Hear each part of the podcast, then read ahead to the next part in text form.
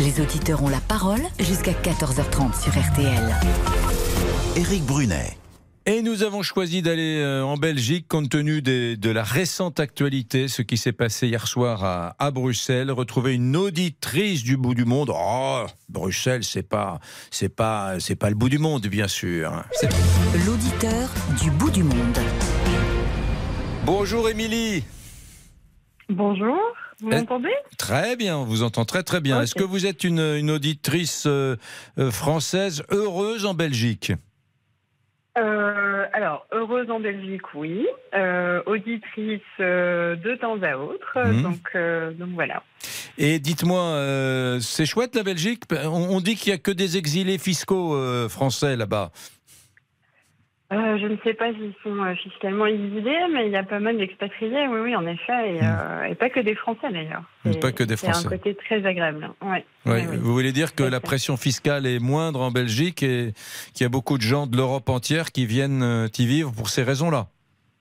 Ah, ça, je ne sais pas, euh, je connais pas les raisons pour lesquelles ils sont venus, je connais juste les miennes, donc Hmm. euh, je parlerai que mon nom. Mais, euh, Alors quelles sont les vôtres, Émilie? Euh, Juste pour le travail, euh, voilà. Pas fiscalement particulièrement. Qu'est-ce qu'est-ce que vous faites comme métier? Euh, ben, je travaille dans les politiques de recherche, donc je suis chargée de programme en technologie émergente. Voilà. En technologie émergente. Voilà, vous travaillez pour euh, vous travaillez pour un, un la- un laboratoire type. euh, Non, je travaille pour les institutions, pour la Commission euh, européenne en particulier. Ah ben voilà, très bien. Bon, euh, euh, qu'est-ce que vous voyez par la fenêtre? Faites-nous un petit peu rêver, parce que Bruxelles est une ville magnifique, il y a beaucoup de verdure, le, le bois de la Cambre, je ne sais pas si je me trompe. Exactement, Euh, c'est vrai, le bois de la Cambre, le parc du cinquantenaire. euh, et là, euh, ben, en ce moment, il fait beau. Voilà. Euh, malgré le climat ambiant, euh, non, non, il- on a beau temps ici.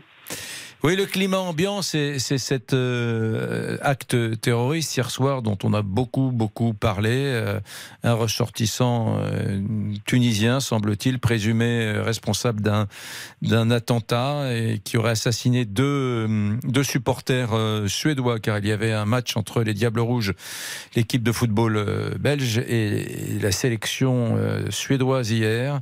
Et euh, il y a eu donc deux Suédois qui ont été euh, assassinés froidement. Et le terroriste, comme on dit, a été neutralisé ce matin. Euh, c'est pas la première fois que Bruxelles est frappée par le terrorisme. Ce n'est pas la première fois et, euh, et dans mon cas en fait j'ai euh, je suis partie de Belgique euh, fin 2015 donc c'est-à-dire juste après les attentats du Bataclan et, j'ai pris mon, job une semaine avant les attentats qui ont eu lieu en Belgique en mars 2000, euh, 2016 donc ouais il y a, un écho certain hein, avec l'événement de vendredi.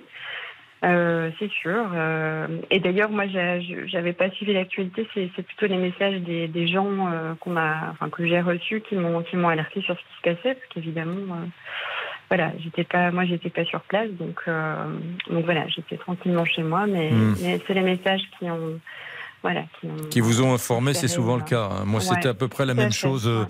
le soir du Bataclan. Je me souviens en France, je, je grignotais avec des copains sur dans un bistrot. euh, Tout était, les, les téléphones étaient coupés, et puis euh, et puis voilà, on, on a appris tout cela bien après les autres. Comment sont les Belges justement dans la difficulté, dans dans dans l'épreuve face à ces sujets qui sont assez anxiogènes, le terrorisme? Ils sont-ils comme les Français, anxieux, angoissés?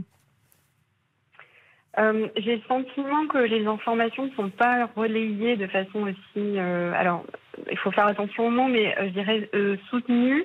Et C'est moins moins présent. C'est vrai que les, les attentats étaient beaucoup plus omniprésents sur les les, les, les- les chaînes et les, et radios françaises que- qu'en Belgique. Ah, ouais.